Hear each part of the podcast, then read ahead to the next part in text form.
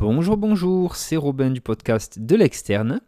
Et aujourd'hui, on se retrouve pour parler d'un item d'urologie, donc sur les pathologies génitoscrotales chez les garçons et chez l'homme. Voilà, donc il s'agit de l'item 50.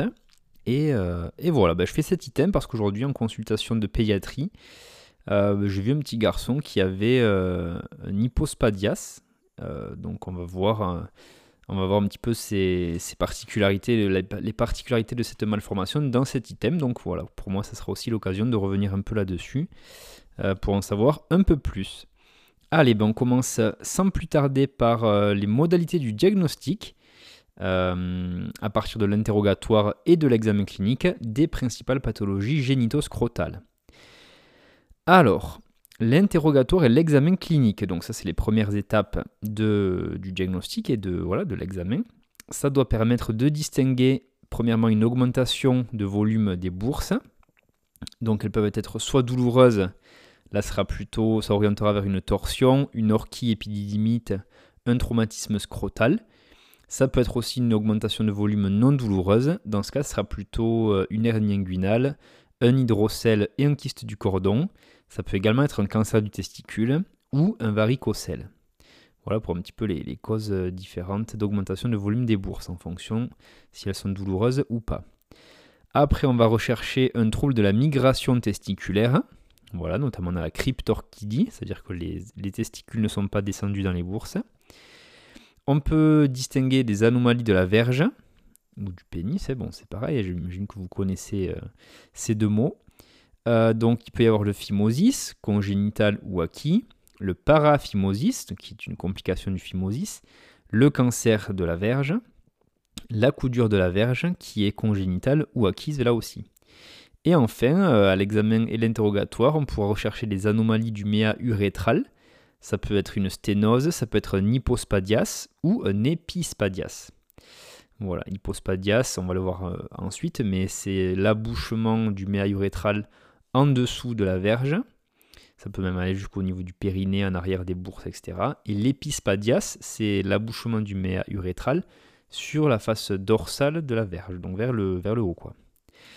On va y revenir un peu plus loin. Alors, si on se retrouve face à une augmentation douloureuse du volume des bourses, il faut évoquer en premier lieu une torsion du cordon spermatique. Donc là, ce qui est important à retenir, c'est que toute bourse aiguë douloureuse est une torsion du cordon spermatique jusqu'à preuve du contraire, et ce, quel que soit l'âge.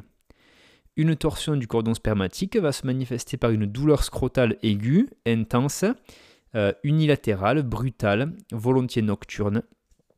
La douleur, elle est continue, il n'y a pas de position antalgique et ça irradie vers la région inguinale, le long du cordon spermatique en fait, vers la fosse iliaque. Cette euh, torsion euh, du cordon spermatique peut être accompagnée de nausées et de vomissements.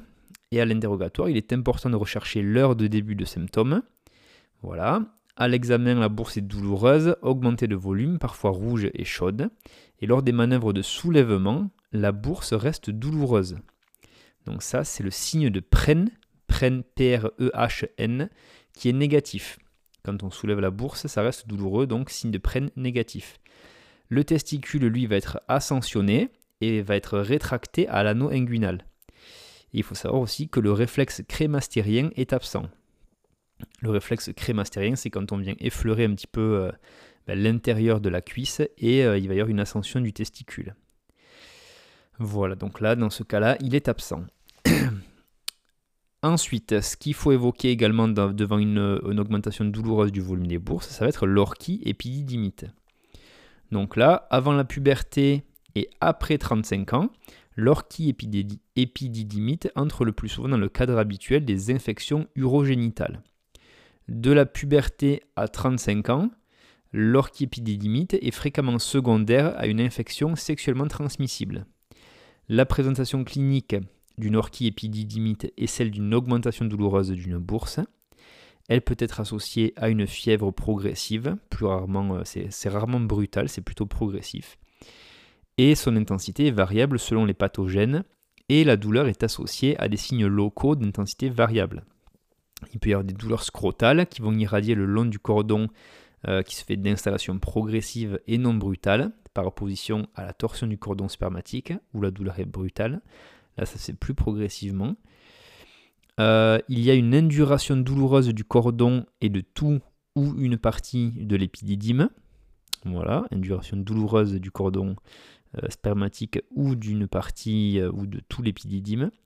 Le scrotum est inflammatoire, donc c'est pour ça qu'on a une augmentation douloureuse du volume des bourses. classiquement, le, le soulèvement du testicule soulage la douleur. Donc là, si vous avez bien suivi, on est dans le cas d'un signe de prenne qui est positif cette fois-ci. Et ça, ça permet de faire la distinction avec une torsion. Tout doute avec le diagnostic de torsion du cordon spermatique, notamment en l'absence de signes généraux et de signes fonctionnels urinaires, doit conduire à une exploration chirurgicale pour éliminer une torsion. Voilà comment on peut faire un peu la différence entre torsion du cordon spermatique et orchiépididymite. Ça, c'est vraiment important de savoir faire ce diff. Et enfin, l'augmentation douloureuse du volume des bourses peut évoquer un traumatisme scrotal. Donc là, le plus souvent, il s'agit d'un sujet jeune qui, à l'occasion d'un traumatisme périnéal ou scrotal direct, se présente avec une douleur scrotale aiguë qui est intense. Là, il peut exister aussi des nausées, des vomissements. L'examen clinique va se retrouver, euh, on va retrouver une grosse bourse non inflammatoire euh, donc grosse bourse non inflammatoire, pourquoi? Parce qu'on peut avoir un hématocèle, c'est-à-dire du sang dans la cavité euh, vaginale. Enfin bon, vaginale, euh, parce que ça s'appelle la, vaginale, hein, il me semble la membrane qui est à l'intérieur du, du scrotum. Et on peut avoir également un hématome scrotal. La transillumination est négative, donc c'est-à-dire que la, lumière ne traverse pas bien, parce que c'est lié à l'hématocèle. Et néanmoins, souvent, en, raison de l'importance des douleurs, l'examen clinique est difficile. L'appréciation de l'intégrité du testicule est alors impossible, et on peut retrouver plusieurs types de lésions. Donc il, peut y avoir l'hématome scrotal, qui est assez rare. Il peut y avoir l'hématome intratesticulaire, euh, l'hématocèle, donc ça c'est un épanchement sanguin à l'intérieur de la cavité vaginale. Et ça, c'est la conséquence d'une rupture testiculaire, l'hématocèle. On peut également avoir une contusion testiculaire. Donc là, l'albuginée, elle est intacte et il n'existe pas d'hématome intratesticulaire. On peut avoir une fracture testiculaire. Donc là, il existe une rupture de l'albuginée avec l'issue de la pulpe testiculaire dans la cavité vaginale. Et on peut avoir des lésions des annexes testiculaires, notamment de l'épididyme ou du cordon spermatique, euh, à savoir que les lésions de l'épididyme sont rares et le cordon, il est le plus souvent respecté par le traumatisme du fait de sa mobilité. Donc ça, les lésions des annexes testiculaires, c'est assez rare. Voilà pour la bourse augmentée de volume et qui est douloureuse. Donc trois, trois diagnostics, torsion du cordon spermatique, orchiépididymite, traumatisme scrotal. Allez, maintenant dans le cas où on a une bourse augmentée de volume mais qui n'est pas douloureuse. Donc là, on a un peu plus de diagnostics possibles. Il y en a au total 6. Euh, et on va tous les dire maintenant. Donc, premier lieu, c'est le cancer du testicule. Donc là, les cancers du testicule concernent l'homme jeune, de 15 à 35 ans. Euh, la cryptorchidie, c'est le facteur de risque principal du cancer du testicule. Et les circonstances de découverte, ça va être l'autopalpation, un bilan d'infertilité pour, pour un homme qui n'arriverait pas à procréer, une gynécomastie et une métastase prévalente. Le testicule, dans ce cas-là, il est dur, pierreux, irrégulier et peu sensible. Euh, les marqueurs tumoraux, ça va être ben, l'alpha-fétoprotéine, AFP, euh, la gonadotrophine chorionique humaine, donc HCG, la lacticodéshydrogénase, LDH. La biopsie, elle est contre-indiquée parce qu'il peut y avoir une dissémination des cellules cancéreuses, et le diagnostic est fait par l'orchidectomie par voie inguinale. Donc on vient euh, couper le testicule en passant par, euh, par un abord inguinal. Voilà pour le cancer du testicule. Il y a un item dédié qu'on fera un peu plus tard. Euh, voilà, on y viendra. Alors, une hernie inguinale ensuite peut être suspectée ou une hernie inguinoscrotale. Et donc là, c'est une tuméfaction du pli de laine qui est non douloureuse, sauf si elle est étranglée. Ça peut être impulsif à la toux et c'est réductible. Euh, ok, si ça ne l'est pas, ben c'est que c'est une hernie étranglée. Mais si c'est pas étranglé, eh bien elle est réductible. Voilà pour l'hernie inguinale, qui peut se faire du coup l'hernie euh, dans le scrotum directement. C'est pour ça qu'on peut avoir une augmentation du volume des bourses. Ensuite, un hydrocèle. Une hydrocèle, pardon. Je pensais que c'était une. Enfin, un d'ailleurs. Bon, mais voilà, au moins je le saurais, c'est une hydrocèle. Ça correspond à l'accumulation de liquide séreux intravaginal entre le testicule et son enveloppe qui est appelée la vaginale. La présentation clinique, c'est celle d'une bourse augmentée de volume qui n'est pas douloureuse. Donc on est en plein dans le bon, euh, dans le bon, dans le bon chapitre. pardon. L'interrogatoire pour retrouver des variations de volume dans la journée, notamment chez l'enfant. Voilà, parce qu'il y a une hydrocèle qui est communicante, euh, secondairement la persistance d'un canal péritonéo-vaginal perméable. Voilà, ça c'est chez l'enfant. Et la transillumination positive confirme le diagnostic. Chez l'adulte, l'hydrocèle est non communicante et c'est lié à une anomalie de la vaginale. Et euh, dans ce cas-là, les orifices hernières sont libres. Voilà, voilà. Ensuite, ça peut être un kyste du cordon. Donc là, la présentation clinique d'un kyste du cordon, c'est celle d'une tuméfaction indolore régulière qui est suspendue au-dessus euh, du testicule et qui est indépendante du testicule et ce n'est pas douloureux. Voilà, donc là c'est le kyste du cordon, euh, assez, classique. Et enfin le varicocèle, enfin la varicocèle là aussi.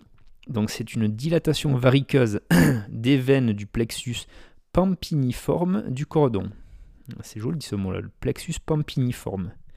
Donc là, les circonstances de découverte d'une varicocèle, ça va être lors d'un examen systématique.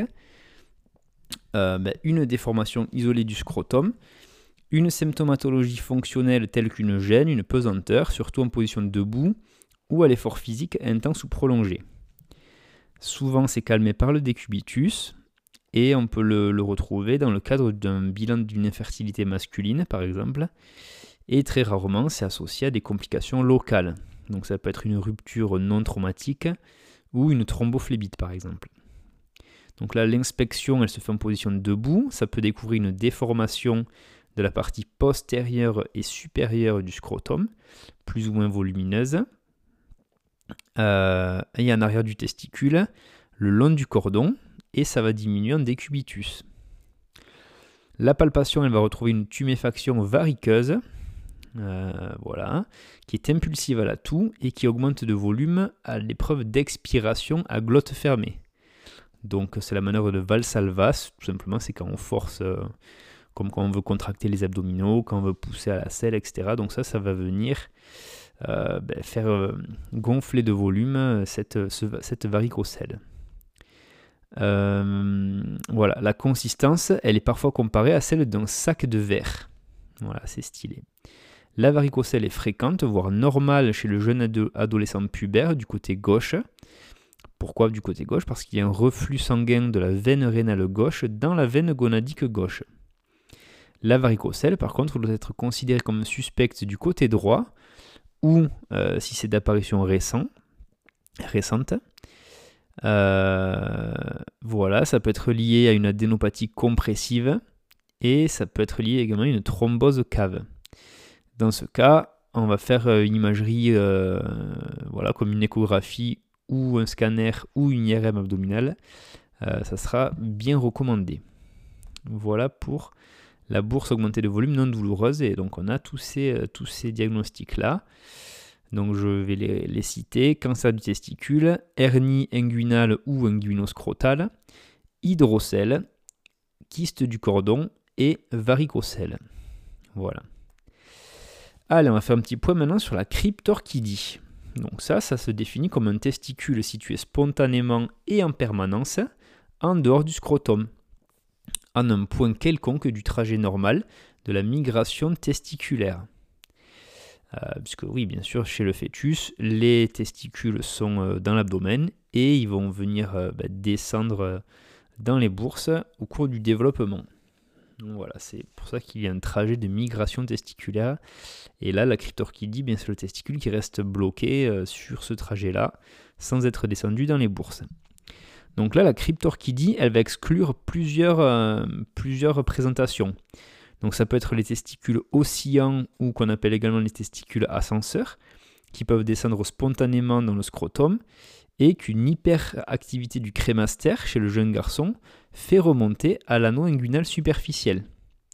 Donc en fait, c'est un testicule ascenseur. Pourquoi? Parce que ben, en temps normal, il peut être dans le scrotum, euh, enfin dans la bourse, quoi, tout simplement. Et avec l'hyperactivité du crémaster, du muscle qui fait remonter le, testicule, et eh bien le testicule va se retrouver au niveau de l'anneau inguinal superficiel, donc euh, ben, euh, plus dans les bourses, quoi, pour le coup. Après la cryptorchidie, ça exclut également les testicules ectopiques qui sont situés en un point en dehors du trajet normal de la migration testiculaire. Et donc là, la localisation, ça peut être périnéale, fémorale même, euh, pubo-pénienne, donc au niveau du pubis, entre le pubis et le pénis. Et ça peut être aussi intrascrotal, mais controlatéral. L'ectopie peut être observée lors d'un traumatisme scrotal, notamment une luxation. Voilà. L'examen donc pour la cryptorchidie doit être réalisé avec douceur, les mains réchauffées, l'enfant étant en décubitus dorsal, les cuisses écartées et les jambes demi-fléchies, de façon à obtenir un relâchement musculaire complet. La région inguinoscrotale est palpée à deux mains, la main supérieure appuyant fortement sur la paroi abdominale pour faire descendre la gonade, tandis que la main inférieure remonte de proche en proche à partir du scrotum. Et lorsque le testicule cryptorchide est palpable, il faut préciser sa position, euh, spontanée et après manipulation, également son volume et sa consistance. Le testicule peut être normal ou atrophique, et euh, il peut être mou également. Si l'examen de la région inguinoscrotale est négatif, le testicule doit être recherché en position ectopique. Et donc à l'issue d'un examen complet, il y a plusieurs situations cliniques qui peuvent se présenter. Soit on a une cryptorchidie unie ou bilatérale avec des testicules qui sont palpables. Ça, ça représente 80% des cas. Et dans 20% des autres cas, ben, les testicules seront non palpables. Voilà. Et donc dans le cas d'une cryptorchidie bilatérale avec des testicules qui sont non palpables, eh bien on va faire une exploration endocrinienne avec un cariotype également qui doit être réalisé afin d'éliminer une anorchidie, donc l'absence de testicules, ou un trouble de la différenciation sexuelle. Voilà pour euh, le petit point sur la cryptorchidie, donc vraiment intéressant. Allez, on enchaîne avec les anomalies de la verge. Entre parenthèses, il précise pénis, au cas où on ne sache pas de quoi il s'agit. Donc là, il y en a quatre euh, anomalies de la verge. Euh, je vais les citer déjà et après on va les, on va les définir. Il y a le phimosis, le paraphimosis, la coudure de la verge et le cancer du pénis. Donc pour le phimosis, ça, ça se définit comme une sténose relative de l'orifice prépucial euh, qui empêche la rétraction complète de la peau en arrière du gland. Donc ce phimosis est physiologique chez l'enfant jusqu'à l'âge de 5 ans et euh, lorsqu'il apparaît à l'âge adulte, il doit être considéré comme pathologique. Ça peut être lié à un lichen scléroatrophique par exemple, également un cancer de verge et un diabète sucré déséquilibré. Voilà pour le phimosis. Le paraphimosis, donc ça c'est une complication du phimosis qu'on vient de voir. Et donc là il est secondaire à la rétraction forcée, donc euh, le décalotage forcé de l'anneau prépucial, donc du prépuce, avec un oubli ou une impossibilité de recalotage. Et donc en l'absence de recalotage, il va y avoir un œdème du prépuce et du gland qui va se former et qui va réaliser une striction au niveau du sillon balano-prépucial. Donc juste en dessous de la base du gland en fait, ça va se, serrer et ça va faire un, œdème du prépuce et du gland, ce qui va rendre encore plus compliqué le recalotage et qui va pouvoir faire après, euh, qui va faire une ischémie tout simplement. Donc ça fait très mal euh, et, ça peut être grave si c'est pas pris en charge rapidement. Ensuite, la coudure de la verge. Elle se remarque uniquement lors de l'érection. Euh, donc chez l'enfant, dans le cas d'une coudure congénitale, elle est remarquée soit par les parents, soit par un médecin lors d'un examen systématique, ou ensuite par l'adolescent si ça n'a jamais été vu avant. Dans la majorité des cas, elle est associée à un hypospadias, donc hypospadias, on va le voir juste après, mais c'est l'abouchement du maillot rétral sous la verge, à la, face, euh, à la face ventrale de la verge. Chez l'adulte, elle est secondaire, cette couture de la verge, à des plaques fibreuses des corps caverneux, notamment dans la maladie de la péronie. Euh, ça peut être douloureux en phase initiale, puis après ça devient indolore. Et elle peut être la cause également de troubles de l'érection. Voilà. Et enfin, dernière anomalie de la verge, ça peut être le cancer du pénis. Donc là, il s'agit d'un cancer épidermoïde qui concerne l'homme adulte, plus de 50 ans. Les facteurs favorisants, ça va être des lésions précancéreuses, notamment l'érythroplasie. Ça peut être aussi le lichen scléroatrophique, les infections à HPV, donc au, papillomavirus, hein, et l'absence aussi de circoncision. Euh, donc là, ce cancer siège sur le fourreau de la verge ou le prépuce, et il peut se présenter comme un phimosis acquis, donc euh, qui n'était pas là depuis le début, qui est venu ben, s'ajouter, ou une lésion indurée, ulcérée même, qui, peut être, qui est indolore, et elle peut être végétante, donc il peut y avoir des végétations, et ça peut être évolutif, euh, voilà, au niveau du pénis. Et donc là, le premier relais ganglionnaire de ce cancer, c'est le ganglion inguinal, donc il faut aller le palper pour voir si ça a augmenté le volume ou pas. Voilà pour les anomalies de la verge. Allez, maintenant on va voir un petit peu les anomalies du méa urétral. Donc là, il y en a trois. Il y aura la sténose du méa urétral, l'hypospadias et l'épispadias. Donc on va commencer par la sténose du méa urétral. Dans la grande majorité des cas, ça va être secondaire, donc notamment dans la réfection d'un méa anormal ou une circoncision, donc après un geste euh, chirurgical. Les sténoses congénitales seront dues à un défaut de canalisation de l'urètre balanique, donc l'urètre qui est dans le gland. Chez l'adulte, elle est secondaire à une inflammation chronique ou à un lichen scléroatrophique. Toujours celui-ci. Le lichen scléroatrophique, c'est l'ennemi de, votre verge, messieurs. Elle peut être révélée, cette sténose, par une dysurie, avec une rétention urinaire chronique, et parfois même une insuffisance rénale dans les cas un peu avancés. Et il peut y avoir sinon une incontinence urinaire ou des infections urinaires à répétition. Et à l'examen, le méa urétral est ponctiforme et fibreux. Voilà. Donc sténose du méa urétral. Allez, on en vient à l'hypospadias. Donc là, c'est le cas du petit garçon que j'ai vu cet après-midi. Donc l'hypospadias, ça se définit par un méa urétral qui, au lieu d'être situé à l'apex du gland, ça s'appelle la fossette naviculaire d'ailleurs, eh bien, cette, euh, euh, ce méa urétral est situé tout le long du trajet de l'urètre. Ça peut être bulbaire, pénien ou balanique. Donc ça, c'est le plus fréquent. Ça peut se faire également sur la face ventrale de la verge ou au niveau du périnée, même en arrière des bourses. Le prépuce n'est pas fermé ventralement. Et il a le classique aspect en tablier de sapeur. Bon, ça, ça ne nous parle pas trop, mais globalement, voilà, il y a que il y a le prépuce qui est formé sur la face, euh, dorsale, la face qu'on voit euh, par-dessus, du haut. Et en fait, en dessous de, la verge, et eh bien là, le prépuce n'est pas fermé. Donc, euh, il y a une, sorte de tablier, ben, comme si on avait posé un tablier sur la verge, en fait. Dans un certain nombre de cas, l'hypospade est associé à une coudure de la verge, cette coudure n'est observable que lors de l'érection.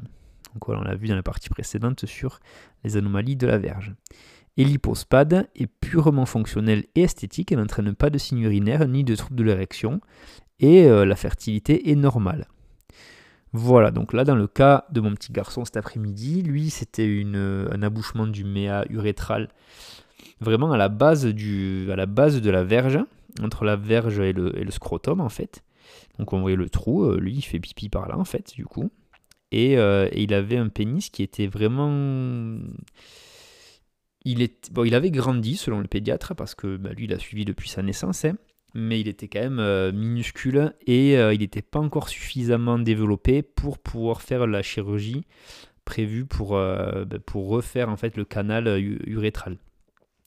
Là, ce qui est prévu, en fait, c'est que ben, lorsqu'il va avoir un peu plus de matière hein, au niveau de la verge, euh, eh bien, il va y avoir le chirurgien qui va, qui va essayer de refaire une, communication entre l'urètre euh, ben, qui, est au, niveau, voilà, entre, entre la vessie et la base de la verge.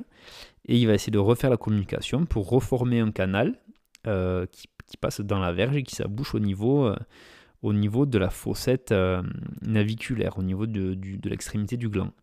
Voilà, mais bon, comme il n'y a pas assez de, matière, on va dire, au niveau de la verge, elle était vraiment toute petite, et eh ben, ils attendent que ça se développe un petit peu pour faire la chirurgie. Voilà, voilà. Allez, maintenant on va voir l'épispadias. Donc ça c'est l'inverse de l'hypospadias. L'épispadias c'est défini par la présence du maillot urétral sur la face dorsale de la verge. Donc celle qu'on voit euh, du dessus. Cet orifice peut avoir un siège très proximal au niveau du col vésical, donc la pénopubien, donc c'est-à-dire à la base entre le pénis et le pubis, ou même suspubien, au-dessus du pubis, avec une extrophie vésicale. Donc c'est-à-dire que la vessie peut être vraiment sortie presque. Et sinon, ça peut être un orifice plus distal, donc là au niveau du pénis, jusqu'à la face dorsale du gland même. Et donc là, on a un épispadias balanique qui prend alors la forme de deux hémiglands séparés par une gouttière longitudinale qui est ouverte dorsalement. La verge, elle est de calibre normal, euh, mais par contre, elle va être courte et incurvée vers la paroi abdominale. Ça fait une sorte de coudure dorsale de la verge.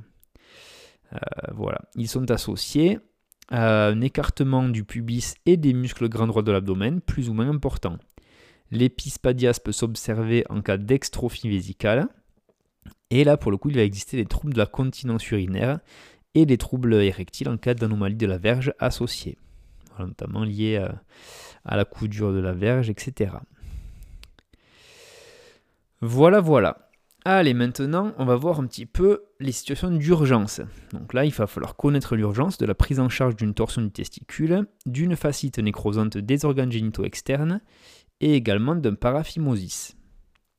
Donc là, pour la torsion du cordon, spermatique. Ça, c'est un diagnostic qui doit être évoqué devant une douleur testiculaire aiguë brutale qui survient chez le nourrisson et l'adolescent entre 12 et 18 ans, au niveau des pics euh, d'activité hormonale en fait. Et euh, il faut savoir que la torsion du cordon spermatique est rare après 40 ans. Donc là, cette torsion entraîne une ischémie artérielle du testicule qui est irréversible après 6 heures euh, après le début de la douleur. C'est donc une urgence chirurgicale. Le risque, c'est la mise en jeu du pronostic fonctionnel testiculaire avec une ischémie et une nécrose du testicule. Ce risque est statistiquement corrélé à la durée de l'ischémie.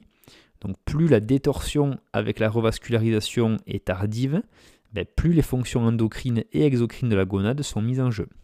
Donc ben, plus on tarde, plus on a de risques que le, testicule devienne euh, ben, inutilisable et inefficace. Quoi. Enfin, meurt tout simplement. Néanmoins, euh, la torsion du cordon spermatique est une urgence thérapeutique, quelle que soit la durée de l'ischémie. Il n'y a pas de place pour les examens complémentaires, donc on ne va pas perdre de temps. En cas de doute, il faut effectuer directement l'exploration chirurgicale. Et euh, l'échographie Doppler testiculaire peut être faussement rassurante, donc il ne faut pas vraiment s'appuyer là-dessus. Elle est principalement prescrite pour éliminer les diagnostics différentiels ou en cas de suspicion de torsion ancienne, plus de 24 heures, mais elle ne doit jamais retarder la prise en charge thérapeutique.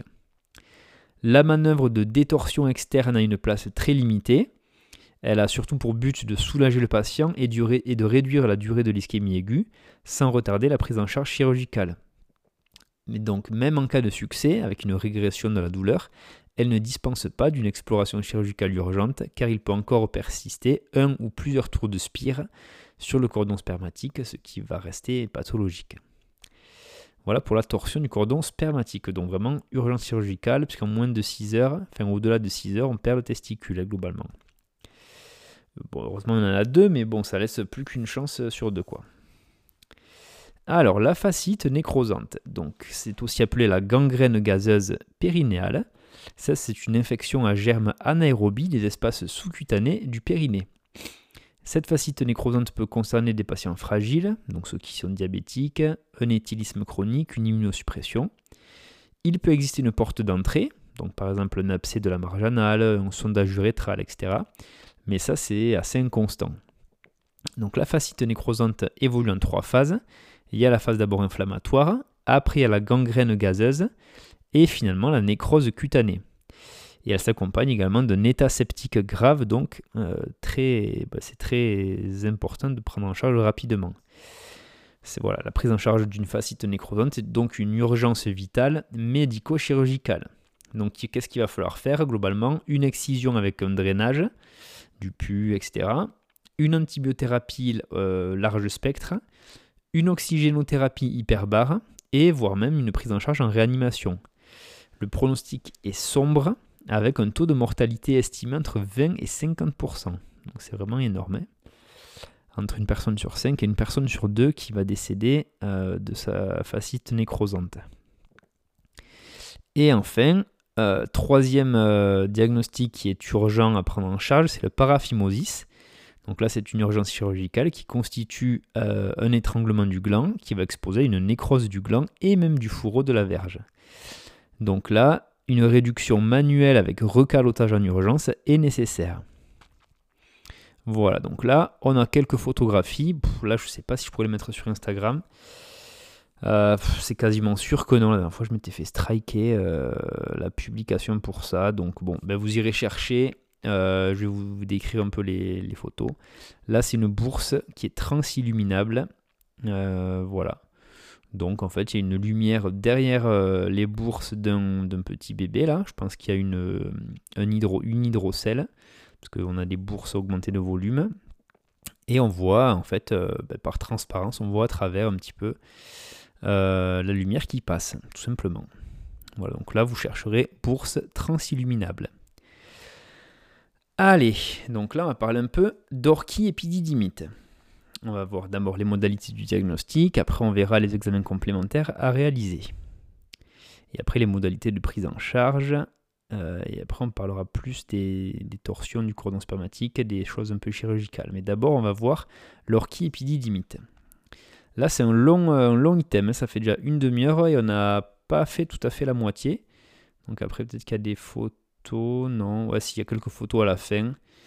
Mais bon, globalement, c'est assez. Euh, c'est encore un petit peu long. Parce qu'on voit toutes les pathologies une par une. Alors, l'orchiépididymite. Donc avant la puberté et après 35 ans, euh, l'orchiépididymite est le plus souvent dans le cadre habituel des infections urogénitales, donc euh, classique, hein, essentiellement à des entérobactéries. Parfois, ça peut être lié à une pathologie du bas appareil urinaire, donc euh, une sténose urétrale, un adénome de la prostate, une prostatite chronique. et ça peut être aussi lié à une manœuvre instrumentale ou chirurgicale. Euh, un sondage urinaire, euh, une résection de la prostate, etc. Euh, de la puberté à 35 ans, donc dans l'âge de reproduction, on va dire globalement, euh, l'orchiépididymite est fréquemment sexuellement transmissible. Donc là, c'est lié le plus souvent à chlamydia, trachomatis et le gonocoque. Et c'est souvent associé aussi à une urétrite donc inflammation de l'urètre, qui se manifeste par un écoulement méatique spontané en dehors des mictions, plus ou moins purulent, euh, associé à des brûlures mictionnelles. Donc voilà pour l'orchiépididymite. La présentation clinique, ça va être celle d'une augmentation douloureuse d'une bourse, qui est associée à une fièvre progressive euh, ou de début brutal, d'intensité variable selon les pathogènes associés. Donc soit ça peut être une IST, soit ça peut être un bacille gram négatif, et il y a des signes locaux d'intensité variable, par exemple des douleurs scrotales qui vont irradier le long du cordon, qui se fait d'installation progressive et non brutale pour le coup, par opposition à la torsion du cordon spermatique, donc ça on l'a déjà vu en début de chapitre. Et il peut y avoir aussi une induration douloureuse du cordon et de toute ou d'une partie de l'épididyme, voilà, avec la présence d'un scrotum qui sera inflammatoire. Classiquement, le signe de prenne sera positif, donc c'est-à-dire que le soulèvement d'un testicule soulage la douleur, et ça, ça permet de faire la distinction avec une torsion, on le rappelle. Il faut rechercher des facteurs favorisants tels que la pose d'une sonde vésicale, et également le port à demeure d'une sonde vésicale, la réalisation récente d'une endoscopie, l'existence d'un adénome prostatique, d'une sténose urétrale, une notion de comptage, donc là en faveur d'une IST par exemple, euh, on va rechercher la présence de signes urinaires. Donc là, ça peut être des brûlures mictionnelles, une dysurie, une polachyurie, avec également une fièvre élevée, euh, des sueurs, des frissons. Ben ça, ça doit faire rechercher une prostatite aiguë qui peut être associée. Au toucher rectal, ben ça révélera une prostate augmentée de volume, qui sera tendue, régulière et très douloureuse. régulière parce que généralement quand c'est pas régulier c'est plus cancer. Mais là, ce sera régulier, très douloureux et augmenter le volume. Et l'orchiépididymite, c'est une entité rare chez l'enfant qui imposera, à distance de l'épisode aigu et notamment en cas de récidive, la recherche d'une neuropathie associée. Donc une maladie de l'appareil urinaire. Alors, pour l'orchiépididymite, le diagnostic est avant tout clinique. Mais on a quand même quelques examens complémentaires qui peuvent nous aider à faire le diagnostic. Donc là, ce sera notamment un bilan bactériologique à visée étiologique, donc pour connaître la cause de cette infection. On fera ben, un ECBU avec un antibiogramme, mais sachant que le CBU peut être stérile. On fera une PCR chlamydia trachomatis et gonocoque sur le premier jet urinaire chez l'homme jeune, donc entre euh, l'ado et l'homme de 35 ans. On pourra faire également un prélèvement d'un éventuel écoulement urétral s'il y en a, donc sur l'écoulement urétral, on pourra rechercher directement chlamydia trachomatis et le gonocoque. On pourra faire des hémocultures qui sont rarement positives. Donc là, c'est essentiellement en cas d'infection à bacigramme négatif qu'on pourra avoir des hémocultures positives. Et en cas de doute, diagnostique avec une torsion du cordon spermatique ancienne, donc plus de 24 heures, on pourra faire une échographie scrotale, qui peut être utile uniquement dans ce cas-là. Voilà, sinon ça ne permet pas de faire le diagnostic, ça permet d'éliminer, euh, de faire la différence un peu entre les deux. Et donc là, l'évolution ben, de, de ça peut se faire soit vers un abcès et une fonte purulente du testicule, donc ça, pas très drôle, facilite nécrosante, pas drôle non plus, et ensuite ça peut se faire par une atrophie testiculaire. Voilà pour limite. Alors comment on va la prendre en charge celle-ci? En cas de suspicion d'IST, eh bien, soit on mettra de la ceftriaxone, donc une C3G 500 mg en une injection intramusculaire, puis on fera euh, un relais par doxycycline 200 mg par jour pendant 10 jours, soit de l'ofloxacine 200 mg deux fois par jour euh, pendant 10 jours aussi. Donc dans tous les cas, première dose IM de ceftriaxone 500 mg et après, on fait un relais antibiotique Peros, soit doxycycline, soit ofloxacine, 200 mg pour les deux. Sauf que la doxy, c'est 1 par jour pendant 10 jours. L'ofloxacine, c'est 200 mg deux fois par jour, également pendant 10 jours. Ça, c'est pour la suspicion d'IST, donc chez l'adulte jeune.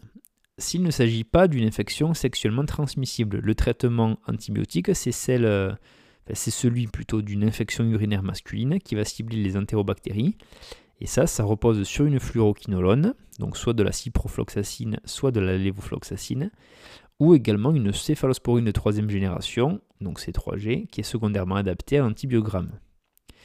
Chez l'enfant, le traitement antibiotique de première intention, ça va être le cotrimoxazole. Voilà. La durée du traitement chez l'adulte et chez l'enfant est le même que les infections urinaires masculines, euh, c'est-à-dire 14 jours. C'est des traitements qui sont assez longs et le port d'un suspensoire, ou à défaut ben, un slip euh, serré, et la prescription dentalgique sont recommandées pour limiter la douleur. Voilà pour l'orchie épinidymite.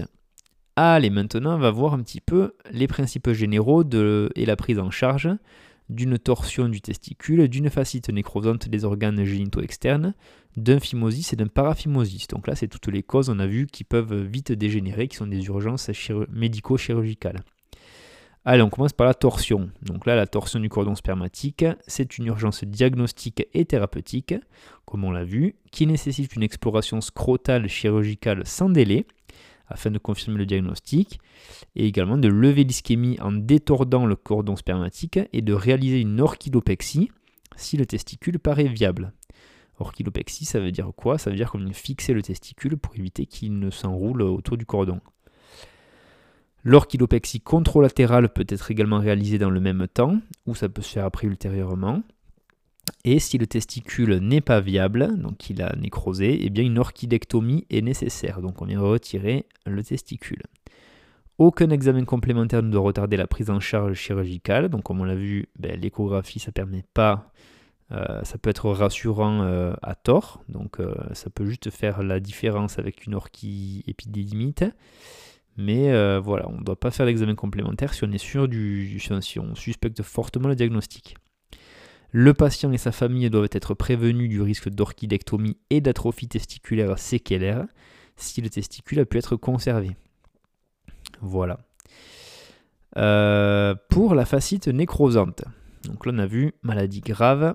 Euh, le traitement de la fascite nécrosante des organes génitaux externes est multidisciplinaire et va reposer sur des prises en charge ben, médicales, chirurgicales. Donc médical, ça va être en unité de soins intensifs ou de réanimation avec une antibiothérapie qui associe une C3G et un aminoside associé à un antibiotique anti-anaérobie.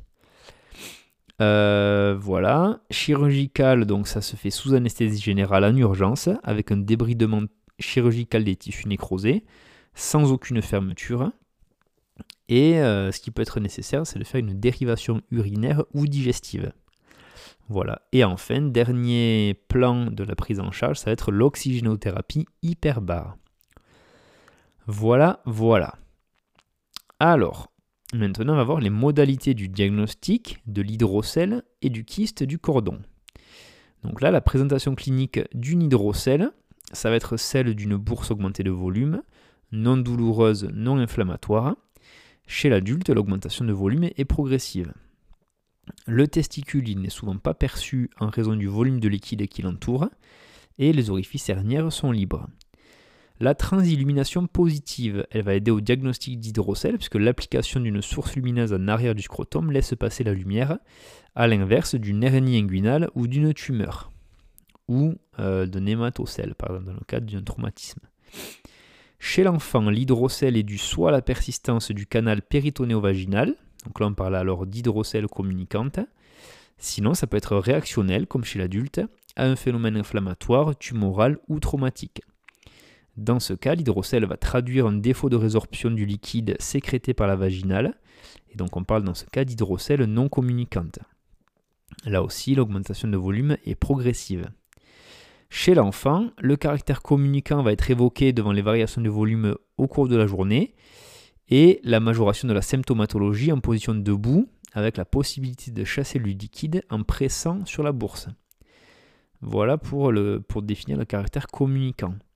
La mise sous tension brutale peut être douloureuse, donc ça c'est souvent contemporain d'une infection virale chez l'enfant, et la peau peut être bleutée dans ces cas-là.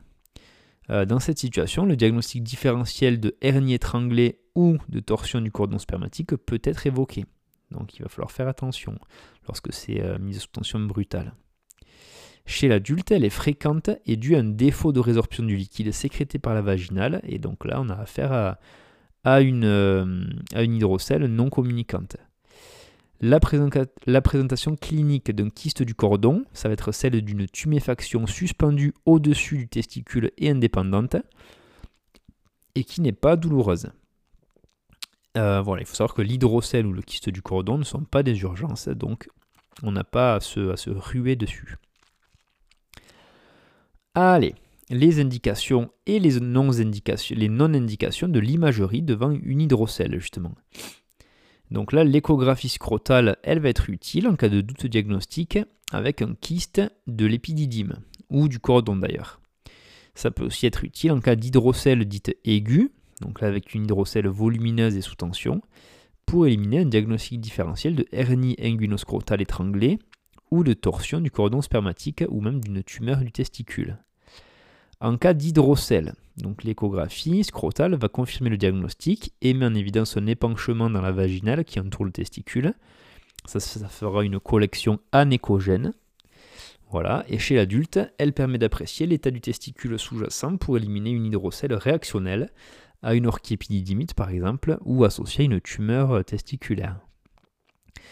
Euh, voilà, à savoir que la ponction percutanée est contre-indiquée, donc on ne vient pas euh, ponctionner euh, la bourse. Alors, maintenant, pour les modalités du diagnostic du testicule qui n'est pas descendu, donc la cryptorchidie. Euh, donc, ça, c'est la cryptorchidie, c'est la conséquence d'un arrêt de migration embryologique du testicule sur le trajet normal entre la région lombaire où il se forme et le scrotum, où il doit se trouver à la naissance. L'incidence est bien sûr plus élevée chez les nouveau-nés prématurés, parce qu'il n'y a pas eu assez de temps euh, de migration embryologique. L'anomalie est le plus souvent unilatérale, elle n'est bilatérale que dans 10 à 20% des cas. À l'examen clinique, il est impossible de palper le testicule dans la bourse, et les orifices hernières sont fermés. Trois diagnostics topographiques sont possibles. Donc on peut avoir, bon on en a un peu parlé mais on va le rappeler. On peut avoir un testicule non descendu mais qui est palpable sur le trajet normal de la migration. Donc là la gonade elle peut être dans le canal inguinal ou à la racine supérieure de la bourse, donc pas très loin de son objectif final. Un testicule non descendu euh, mais qui peut être palpable en dehors de son trajet normal de migration. Donc là, c'était anciennement appelé des ectopies vraies. Et donc là, le testicule peut être en position fémorale, pubopénienne ou intrascrotale croisée. Donc ça, c'était la deuxième, euh, le deuxième diagnostic topographique. Et troisième diagnostic topographique, c'est le testicule non descendu et non palpable. Voilà. Si à l'examen clinique, l'abaissement manuel se fait facilement au fond de la bourse et sans tension, il s'agit alors d'un testicule oscillant, qu'on appelle aussi testicule ascenseur, et ce n'est pas une cryptorchidie. Voilà, c'est juste le, c'est juste l'hyperactivité du muscle crémastérien ou le muscle crémastère qui va venir euh, ben, faire ascensionner le testicule euh, en dehors de la bourse. Alors, devant un testicule non descendu, quelles sont les indications d'imagerie? Donc là, chez l'enfant, le diagnostic il va être clinique. Il n'y a donc pas de place pour les, examens complémentaires car aucune imagerie n'est réellement performante. Si le testicule n'est pas perçu par contre à l'examen clinique, ben là il faut adresser l'enfant à un chirurgien pédiatre. En l'absence de palpation sous anesthésie générale, il faudra faire une exploration laparoscopique à visée diagnostique plus ou moins thérapeutique. Donc ça, ça sera indiqué dans ces cas, dans ces cas-là où on ne peut même pas le palper sous anesthésie générale. Ça, c'était pour l'enfant. Et chez l'adulte, une surveillance par imagerie, donc scanner ou IRM, est recommandée pour un testicule non palpé, car la cryptorchidie est un facteur de risque important de cancer du testicule. Donc on surveillera régulièrement avec des imageries, soit scan, soit IRM, euh, ben pour, euh, pour voir que le testicule ne dégénère pas en cancer. On va voir maintenant les modalités de la prise en charge de cette cryptorchidie. Donc là, le traitement de référence, c'est un traitement chirurgical avec un abaissement du testicule. Voilà, la chirurgie de la cryptorchidie ne doit pas s'envisager avant l'âge de 1 an. L'abaissement testiculaire permet de limiter le risque d'infertilité. Euh, ben pourquoi? Parce que lorsqu'il a ascensionné le testicule, il est à température corporelle. Alors que si on a les testicules dans les bourses, c'est justement pour que la température soit plus faible de mémoire, si mes souvenirs sont bons, euh, c'est une température euh, idéale aux alentours de 34 degrés. Pour ça que quand il fait chaud, ben, la peau de, la bourse se, détend et les testicules s'écartent un peu plus du corps. Donc comme ça, ils peuvent maintenir une température assez basse. Et lorsqu'il fait froid, ben, les, bourses se contractent pour ramener les testicules contre le corps et les réchauffer un petit peu. Donc, sauf euh, dans les cas de la cryptorchidie où ils sont en permanence dans, le, dans l'abdomen au final, eh bien ils seront trop chauds, donc euh, ils vont mal, euh, ils vont mal fonctionner et ça va être un risque d'infertilité. Voilà, donc cet abaissement testiculaire permet de limiter ce risque-là d'infertilité et ça facilite aussi la surveillance du testicule qui peut secondairement être le siège d'une tumeur, même en étant abaissé, dans le cas d'une dysgénésie gonadique associée par exemple en cas de testicule non descendu mais palpable. Donc là, on va réaliser un abaissement testiculaire par un abord inguinal. Donc c'est moins traumatique qu'une laparotomie par exemple. Et ensuite, on va fixer le testicule par voie scrotale. Donc voilà, on va venir le fixer dans le scrotum, dans la bourse. En cas de testicule non descendu et non palpable, donc là on commence l'intervention par une laparoscopie exploratrice, comme on l'a vu juste avant, à la recherche du testicule, puis on réalise ensuite un abaissement chirurgical en un temps ou en deux temps, après une ligature première des vaisseaux spermatiques. Le risque de cancer est majoré pour les testicules non descendus. Donc là, je vais dire un, risque relatif qui va vous choquer, c'est un risque relatif de 30 à 40. C'est-à-dire qu'en cas de testicule non descendu, on a 40 fois plus de risque de choper un cancer du testicule, donc c'est énorme. Même après un abaissement testiculaire, le risque de cancer reste plus élevé que dans la population générale et une surveillance par autopalpation à vie est recommandée. Voilà. Et ensuite, le traitement médical par injection intramusculaire d'HCG n'est plus recommandé chez l'enfant. Voilà, donc ça, ça pouvait être euh, effectué avant, mais maintenant, on ne le recommande plus. Allez, euh, petite pause pour souffler. On reprend ses esprits. Voilà. Tu peux prendre une petite gorgée d'eau. Si tu es dans du de sport, tu peux faire un petit, euh, tu peux souffler un petit coup et on va repartir dans quelques secondes. Allez, c'est parti. Donc, on va voir maintenant les modalités du diagnostic des infections prépuciales. Euh, également les modalités du phimosis et du paraphimosis. Donc, la balanopostite, ça, ça correspond à une inflammation du gland et du prépuce euh, par un défaut de décalotage et une accumulation de smegma. Le smegma, c'est le fromage de, bite, hein, si tu préfères. Bon, excuse-moi pour cette vulgarité, mais bon, c'est. Voilà, ça peut s'appeler comme ça. Elle peut être favorisée, cette balanopostite, par un diabète sucré non équilibré, notamment chez l'adulte. Voilà pour la balanopostite. Euh, pas le post-it qu'on colle, bien sûr. C'est euh, post-it, P-O-S-T-H-I-T-E. C'est lié en fait, euh, c'est comme la postectomie, c'est la circoncision, c'est lié au prépuce en fait. Post-it, donc post TH, ça c'est lié au prépuce. Et it, ben, infection, inflammation. Voilà, et balano, ben, c'est lié euh, au, au, gland. Balanite, infection du gland ou inflammation du gland. Voilà, donc balanopostite, inflammation du gland et du, euh, et du prépuce. Voilà. Ensuite, le phimosis. Donc là, il est physiologique, comme on l'a vu, chez le nourrisson et chez l'enfant jusqu'à l'âge de 4-5 ans, qui est expliqué par l'existence d'adhérence balano-prépuciale. Voilà. Euh, bon, et chez l'âge à l'âge adulte, par contre, l'apparition d'un phimosis, donc l'apparition, hein, euh, donc secondaire, on va dire, euh, ça doit faire rechercher un cancer du pénis, un lichen scléro-atrophique et un diabète mal équilibré. Un paraphimosis, lui, correspond à un œdème du prépuce et du gland, et il est secondaire à une striction de l'anneau prépucial au niveau du sillon balano-prépucial par un décalotage forcé sur un phimosis chez le petit enfant ou par oubli de recalotage après un décalotage chez l'adulte, notamment euh, pour, les, les personnes très âgées qui, se font faire les toilettes, des sondages urinaires, etc. et qu'on a oublié de recaloter, eh bien ça peut faire un paraphimosis. Voilà. Et alors, on va voir les principes de la prise en charge de tout ça. Donc, chez l'enfant, pour le phimosis, comme c'est physiologique, eh ben, on ne va pas le traiter avant 3-4 ans. Les balanopostites, elles, elles vont nécessiter une prescription de soins locaux à base d'antiseptiques en bain de verge. Donc voilà, on va faire tremper le bout dans un petit bocal avec des antiseptiques, un peu comme le, panari par exemple sur les doigts. Voilà. Pour euh, le phimosis, donc là, la libération des adhérences prépuciales peut être aidée par l'application de dermocorticoïdes pendant plusieurs semaines. Voilà, pour faire une petite atrophie cutanée, un petit peu, lever un peu les adhérences. Et à partir de l'âge de 5-6 ans, et en cas d'échec des traitements locaux ou chez l'adulte, eh bien là, on pourra faire un traitement chirurgical.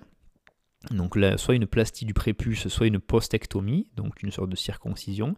Ça, ça peut être envisagé. Voilà, à partir de 5-6 ans pour les enfants et en cas d'échec des dermocorticoïdes. Et chez l'adulte, pareil, euh, si, euh, si on ne peut pas le faire naturellement, eh bien on fera le traitement chirurgical. La survenue d'un paraphimosis, par contre, ben là, ça nécessiterait une réduction manuelle en urgence. Et euh, l'opérateur doit effectuer une manœuvre de recalotage avec une bascule de l'anneau prépucial vers l'avant, avec les index et le majeur, tout en exerçant une pression sur le gland avec les pouces pour essayer de, chasser un peu l'œdème du, gland. Et en cas d'échec, il faudra envisager une postectomie en urgence. Voilà, parce qu'on l'a vu, dans les 6 heures, ça nécrose. Allez, maintenant on va parler un peu de la, un peu plus, puisqu'on en a déjà parlé pas mal, de la torsion du cordon spermatique. Euh, tac, tac, tac. Bon non, là on les a tous fait déjà, c'est les modalités du diagnostic, donc là je ne vais pas y revenir dessus, on a déjà tout vu. Donc voilà, pas besoin de revenir dessus. Hum, hum, hum, Par contre, les indications et les diagnostics différentiels de l'imagerie, dans le cas de la torsion du cordon spermatique, donc ça on va le voir. En cas de tableau clinique fortement évocateur de torsion du cordon, il n'y a pas d'indication d'examen complémentaire. il faut aller direct à l'essentiel. En cas de forte suspicion clinique de torsion du cordon spermatique, l'imagerie risque de retarder la prise en charge chirurgicale en urgence. Voilà, pour ça qu'on va directement au bloc. L'échographie testiculaire couplée au Doppler est l'examen clé en cas de bourse aiguë, surtout après 24 heures d'évolution. L'étude est comparative avec le testicule contralatéral et le diagnostic de torsion du cordon spermatique est parfois difficile. Donc là, en cas de doute diagnostique et notamment en présence d'une symptomatologie atypique, donc par exemple de la fièvre, une bourse d'aspect inflammatoire, un âge à 30 ans, euh, de forme frustre ou de douleur scrotale qui évolue depuis plus de 24 heures, et eh bien là, une échographie scrotale peut orienter le diagnostic. Alors, dans sa forme typique de torsion du cordon spermatique serré, on peut visualiser une échographie testiculaire couplée au Doppler ben, le spire, euh, enfin, de torsion en région inguinale. Euh, ça, s'appelle le Whirlpool sign, signe, quoi, le signe de Whirlpool, qui correspond à l'enroulement des vaisseaux spermatiques. Voilà, on peut le voir à l'échographie Doppler. On peut voir également un testicule ascensionné d'écostructure hétérogène, hypoécogène, avec une modification de l'orientation de son grand axe. C'est-à-dire qu'il a bougé un peu dans tous les sens. Et ensuite, on peut aussi avoir une diminution, voire une absence de vascularisation intratesticulaire par rapport au côté contralatéral. L'échographie n'est ni sensible ni spécifique pour le diagnostic de torsion du cordon, donc pour ça que c'est pas très performant et qu'on ne va pas attendre d'avoir une écho. Un examen Doppler normal euh, n'élimine pas un épisode de torsion. Voilà. Par contre, l'échographie Doppler testiculaire permet d'éliminer une torsion didatide, une nécrose ou une hémorragie intratumorale, une rupture traumatique de l'albuginée ou une hernie inguinoscrotale. Voilà. Néanmoins, en cas de, suspicion diagnostique, une décision d'exploration chirurgicale en premier lieu et sans examen d'imagerie est recommandée. Une orchiépididymite peut simuler aussi une torsion du cordon en échographie. Donc l'échographie est assez piégeuse. Voilà, on a fini ce long chapitre sur les pathologies génitoscrotales chez le garçon et chez l'homme. Voilà, donc on est à une heure d'épisode quasiment. C'est long, mais franchement, ça valait le coup parce qu'il y a beaucoup de, ben, de, cas qui sont très importants, soit aux urgences, en médecine générale, en pédiatrie, etc. Voilà, donc très important à savoir. Là, ça finit sur des photographies d'un phimosis et d'un paraphimosis. Bon, ben là, pareil, hein, c'est des photos de, de, Zizi, donc je pourrais pas les mettre sur Instagram. Euh, c'est pour ça que je vous laisse aller voir euh, sur internet ben, les photos un peu de quoi, à quoi ça ressemble. Donc là, les phimosis, euh, le paraphimosis. Voilà. Et puis, puis voilà, vous m'en direz des nouvelles. Allez, ben, je vais mettre fin à l'épisode. Je vous dis, je vous souhaite à tous une bonne journée. Travaillez bien, euh, reposez-vous bien, faites euh, de l'activité physique pour vous défouler un petit peu l'esprit et le corps. Et puis on se retrouve vendredi pour le dernier épisode de la semaine. Allez, ciao ciao